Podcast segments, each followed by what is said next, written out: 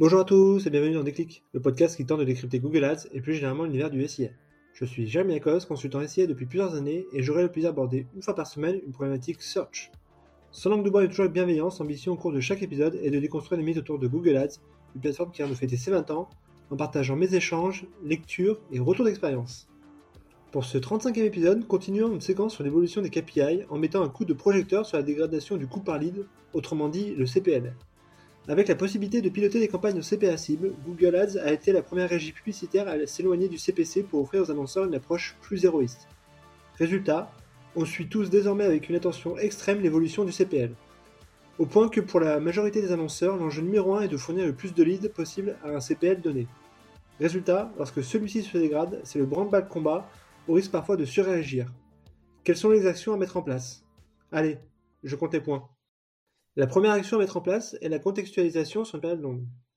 L'un des biais majeurs dans le pilotage des campagnes SIA est le suivi journalier. Cela donne un effet loop à des KPI dont la tendance ne reflète pas des dynamiques. Autrement dit, si le CPL se dégrade fortement sur un jour donné, il n'y a pas lieu de sonner l'alarme.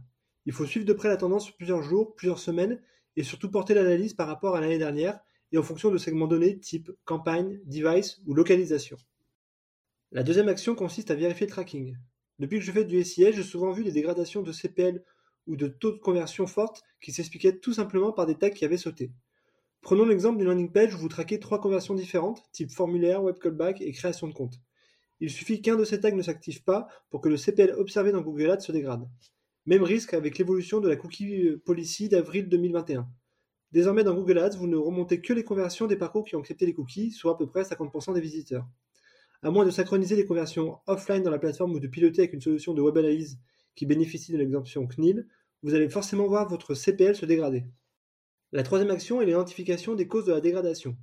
Grosso modo, il y a deux drivers principaux qui peuvent peser dans la dégradation du CPL. Premièrement, cela peut être dû à l'augmentation des CPC en raison d'un accroissement de la concurrence ou d'une modification du spectre sémantique. Dans ce cas-là, la mise en place d'un CPC max est un puissant garde-fou. Deuxièmement, cela peut être causé par la baisse du taux de conversion Résultat de landing page qui transforme moins ou de mots-clés de moins bonne qualité. Dans ce cas-là, il peut être pertinent d'optimiser le tunnel de vente ou de renforcer l'approche produit via un code promo par exemple. La quatrième action est l'analyse de la marge. Je l'ai déjà dit lors de l'épisode précédent, mais le nerf de la guerre reste in fine la marge. Si le CPL se dégrade de 2 euros mais que la marge s'améliore de 10, vous êtes gagnant. Donc pas d'alerte. Dans ce cas-là, les raisons de la dégradation du CPL peuvent être nombreuses. Augmentation du poids des campagnes en marque, focus sur les top mots-clés concurrentiels, variation forte de la campagne Performance Max, etc., etc. La cinquième action consiste à limiter le dérapage. En cas de dégradation constatée du CPL, j'opère trois actions structurantes. La première, je check les SQR sur l'ensemble de la période observée et procède à une mise en exclusion importante de tous les mots-clés non pertinents par ordre décroissant de budget. J'en profite également pour vérifier que je n'ai pas exclu par inadvertance des mots-clés pertinents. Côté Performance Max, j'essaye d'optimiser le découpage opéré des groupes d'assets avec une granularité forte des signaux d'audience.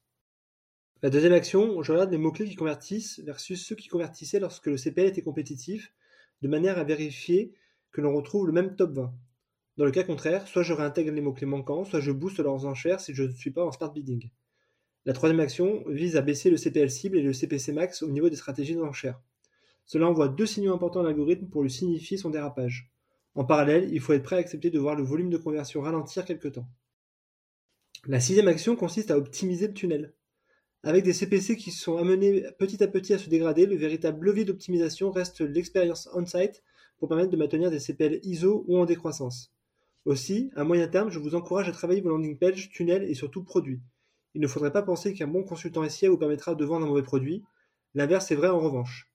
La bonne nouvelle de ce sixième point est que l'optimisation de l'expérience site est assez finalement peu onéreuse. Il s'agit toutefois de prioriser cela sur la roadmap web. Par exemple, en divisant le volume de questions de vos formulaires, vous pouvez facilement espérer améliorer de 33% vos taux de complétion et donc de baisser d'autant vos CPL. Pour résumer, le CPL reste un KPI hyper central dans le pilotage de vos campagnes SIA, suivi de près par la direction pour juger finalement la rentabilité du dispositif. Sa dégradation n'est pas forcément une mauvaise nouvelle si elle s'accompagne d'une amélioration de la qualité des leads générés ou d'une surpondération des top campagnes. En revanche, si elle est subie, alors il faut revoir à la fois l'approche sémantique SIA et la proposition de valeur on-site. Voilà, ce 35e épisode touche déjà à sa fin et j'espère que vous avez eu le déclic. Comme toujours, je suis preneur de vos retours, propositions de sujets en commentaire ou par message privé sur LinkedIn. D'ici là, prenez soin de vous et si vous me cherchez, vous savez où me trouver.